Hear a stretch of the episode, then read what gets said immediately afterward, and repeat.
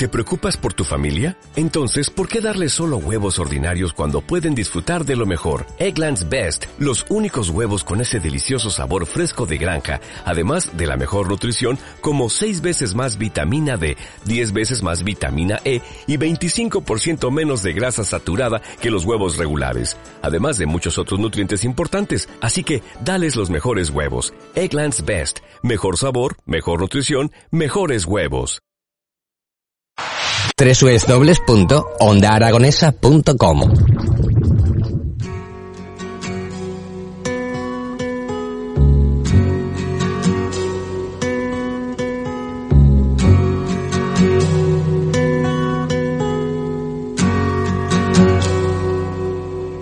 It's not time to make a change. Buenas tardes de nuevo amigos. Bienvenidos al cuarto capítulo del Sudoku de Papá. Me llamo Carlos Reula, como ha dicho hace un momento Eduardo, y solo soy un zapatero aragonés.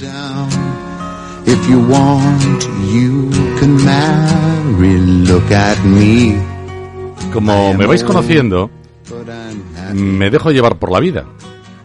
Lo último que pensaba hacer hoy era dedicar el programa a Bergoglio. Hoy pensaba dedicarlo a sus fanáticas huestes, a los sanitarios y a los letrados que impidieron y continúan impidiendo la certificación del homicidio de mamá. Os dije que repasaríamos las noticias que se fueran sucediendo al hilo conductor de la lógica del bien de nuestro Sudoku. Y hoy me tengo que hacer eco de las terribles y tristes palabras de Bergoglio que ayer se permitió afirmar que el derecho canónico va a considerar las violaciones de niños como un delito.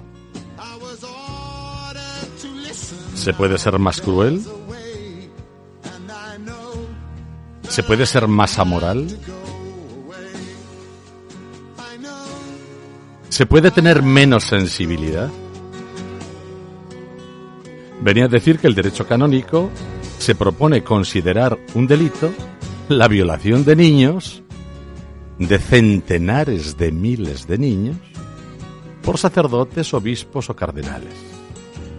Es decir, que el delito más cruel y más perverso que puede producir a un ser humano, la violación de un niño, sin duda a la altura del homicidio, destruir la dignidad de un ser humano incipiente, usando el nombre de Dios, desde ahora, los egregios pastores vaticanos lo van a considerar un delito.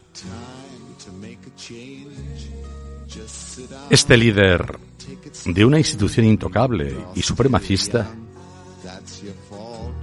no ha perdido la cabeza. Es algo mucho más cruel. Mire Bergoglio, miren padres redentoristas, eh, su grupo sectario, comprobado encubridor de abusadores sexuales, no ha consagrado suficientes sacerdotes, obispos y cardenales para reírse de la sangre de mis padres.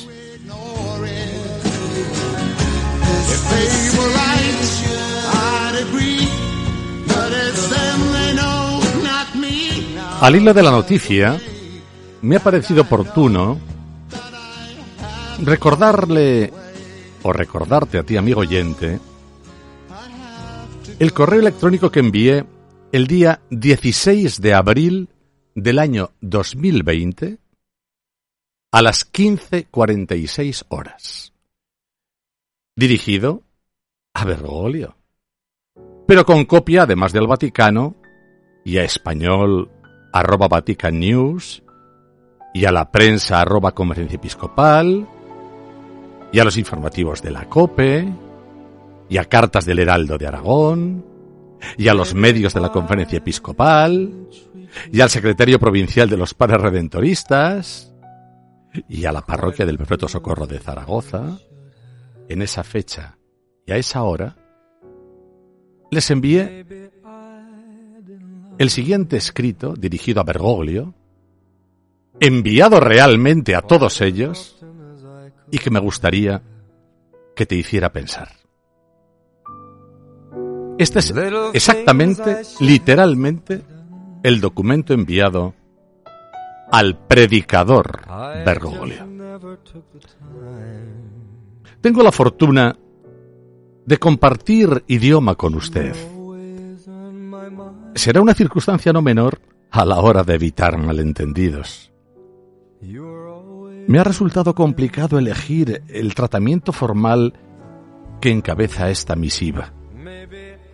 Santidad no le debo llamar porque sería transgredir de entrada el significado intrínseco de mi comunicado y traicionar la voluntad de mis padres creyentes.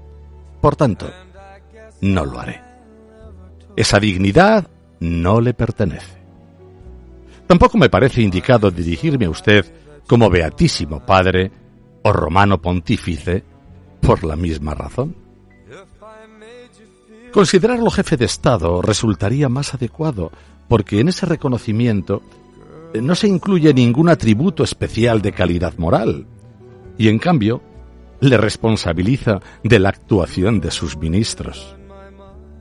Sin embargo, el carácter de excelentísimo que iría aparejado me parece una concesión inapropiada, como se verá más adelante. He preferido para usted, finalmente, Bergoglio, como referencia dialéctica, el tratamiento de predicador, entiendo que es su función más habitual. Tutearlo bajo esta cualificación predicador supondría aceptar que usted se pudiera dirigir a mí, a mi sangre, con recíproca idoneidad. La dignidad de la memoria de mis padres no merece ofrecerle una concesión que implicaría la consiguiente humillación a mis genes. Por tanto, usted será para mí, desde ahora, un predicador. Ni de lejos se acerca esta aparente desconsideración, no convencional a su rango, a la que expresaba públicamente su ministro Damián Cubillo, reciente párroco del Perpetuo Socorro de Zaragoza, en España.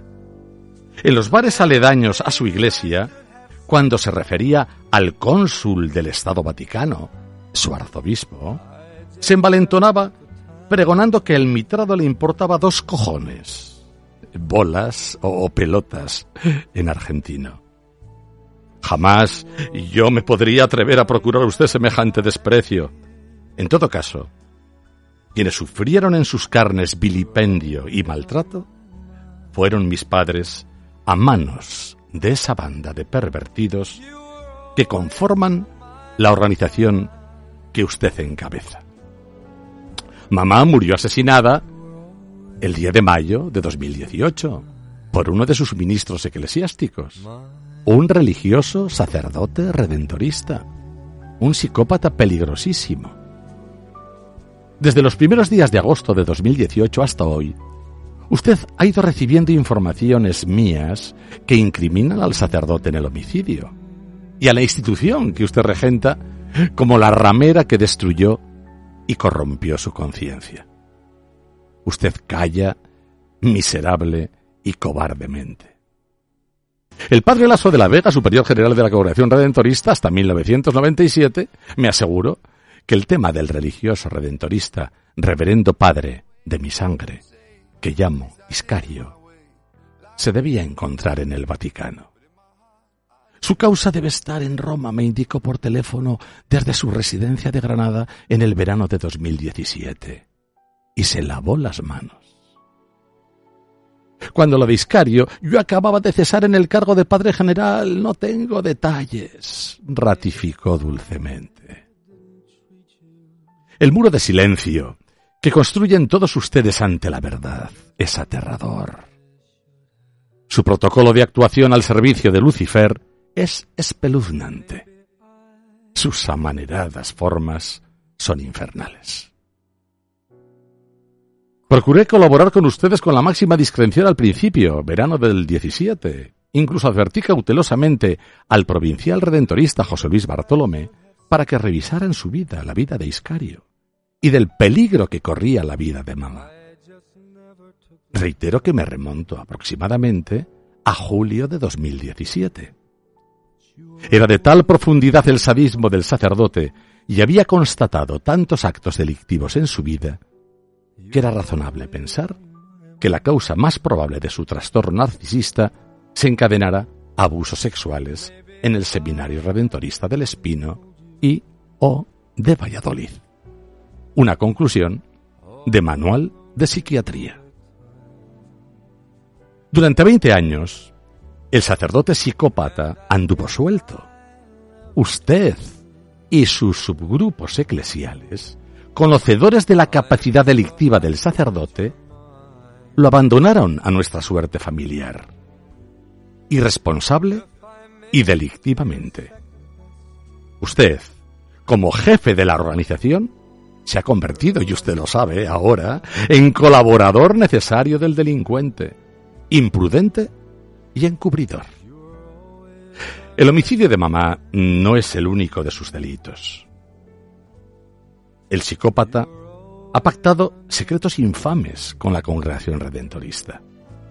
Uno más de los grupos sectarios vinculados a la gran institución sectaria llamada Iglesia Católica.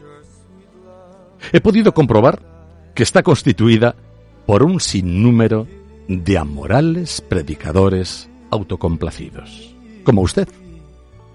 Llegué a conseguir información de que en el entorno del célibe proliferaban los escándalos sexuales, también de que en ese seminario de El Espino o en el más reciente de Salamanca, no todo era castidad. Pronto sus colegas me bloquearon toda la información, como usted está perfectamente al corriente a través de mis burofax y de los correos que le he ido enviando. Creo que se ha tomado interés en conocer más a fondo. Me produjo íntimo escalofrío su comparecencia en televisión la tarde del 31 de marzo de 2019. Acababa de verle y escucharle en una entrevista concedida al periodista Jordi Évole, su mano izquierda laica y mediática en España. Bergoglio, ¿qué sentido tiene usted de su propia dignidad? ¿Usted es conocedor de la referencia existencial que supone significarse como representante de la luz en este planeta? ¿Tiene idea de lo que es un profeta? ¿Y un referente moral? Lo miraba usted, Bergoglio, ante el televisor y lo escuchaba. No tengo ninguna duda de que usted es un perfecto farsante, protector de Satanás. Si las mentes y los corazones confiados e incautos, incluidos los del facilón progre entrevistador, se liberaran de la superioridad que a usted le regalan, sus palabras no podrían escucharse ni más vulgares ni más falaces. La verdad ha tocado fondo. El mundo vive sumido en una incoherencia apocalíptica. Usted dejaba constancia de que no le importaba la verdad. Ofrecía una versión propagandística que plasmaba una versión pomposa de usted mismo y de su organización. Con sutil persuasión se hacía prejuzgar como indiscutible representante de la verdad. Usted sabe perfectamente que es un embaucador. ¿Qué pretende Bergoglio? ¿No será usted un ateo acomodado? ¿A quién protege? ¿A quién sirve? Si sus fieles incautos le volvieran a escuchar habiendo interiorizado previamente que es usted un protector de pederastas y delincuentes, y razonaran en la lógica del bien, concluirían que usted y su Estado Vaticano están acabados. Unos minutos después de su comparecencia, a las 22.55, el religioso pervertido por usted, rodeado de un grupo de jóvenes bien intencionados, abandonaba la parroquia del Perpetuo Socorro de Zaragoza en la avenida de Goya 7, frente a domicilio. Ese sacerdote, un demoledor, delincuente incurable, habría estado moldeando el concepto de la vida y de la eternidad de esas nuevas conciencias. El sacerdote, aliviado por ustedes. El sacerdote, avisados todos por mí de su depravación. Y he pensado en los jóvenes y en sus familias. He rogado a la eternidad humildemente, pero enardecido, que pusiera fin a este atropello. Un imperio dominado por el anticristo, el imperio de la bestia dominadora, la parodia del Vaticano, la trágica bufonada de Zaragoza. Por cierto, cuando me topé casualmente esa misma noche con el sádico sacerdotal de mi sangre, le anticipé con sonora voz, Estás acabado. Como usted. Conozco bien al psicópata. Todo está escrito y todo se sabrá. Ha sido revelador para mí constatar que el consagrado y usted comparten unas personalidades similares, el mismo tono de voz, la misma frialdad, idéntica evanescente suficiencia, ningún remordimiento real. Los dos vacíos de coherencia y de implicación. Son la oscuridad, traidores a la palabra encubridores de delitos, expertos en el arte que mejor dominan, engañar. Hay Bergoglio, poderoso jefe de Estado, satisfecho hombre melindroso cuando le conviene. Se pertrecha usted en coraza de hierro. Presidente de un Consejo de Ministros formado por numerosos ladrones de la dignidad de miles de inocentes seres humanos. ¿Cuántos son pedófilos? Ustedes profanan el mayor y más sagrado valor del hombre, sin sentir compasión y sin pagar la culpa. Ustedes fabrican delincuentes encadenados a su propia irrecuperable perversión. Producen narcisistas y psicópatas en cadena. Amorales referentes de Occidente. Usted acomoda la exigencia de la palabra sagrada a la propaganda, como los políticos. Todo lo tiene calculado. Se refugia el garante de la eternidad Bergoglio en los tiempos de la aplicación de las leyes humanas para no pagar la pena de sus crímenes sobre infantes, sin inmutarse. Usted, ustedes los sacerdotes y ministros de la bondad y del amor. Ay Bergoglio, cabeza visible de una secta atea, debería llenar de sentido el tiempo. Muertos narcisos que hablan de resurrección. No ha terminado la carta, no ha terminado. No está para el programa de mañana. Os quiero recordar que el objetivo final de este programa, el que me trae aquí todas las tardes, es este. Conseguir hacer públicos los criminales protegidos por Bergoglio y por la Iglesia Católica en el Vaticano y en las diferentes conferencias episcopales, hacer públicos a estos criminales para que nunca, jamás se puedan violar niños usando el nombre de Dios, la mayor de las bajezas en las que puede caer un ser humano. Te espero mañana a las 5 de la tarde en el 96.7 de la FM en Onda Aragonesa. Y acabo como todos los días, invitándote a que nazcas tres veces. Que pienses que creas pensando. Pensar es la más grande orgía. que vivas soñando de noche, que vivas, que sueñes soñando, que sueñes despierto de noche, que vivas soñando de día, que vivas flotando en la nube, que vivas haciendo el amor a la vida. Te beso a ti. Tú también puedes besarme.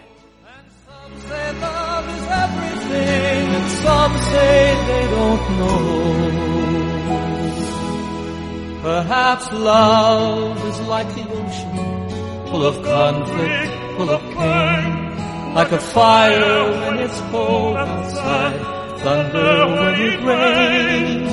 If I should live forever and all my dreams come true, my memories of love. Onda Aragonesa. www.ondaaragonesa.com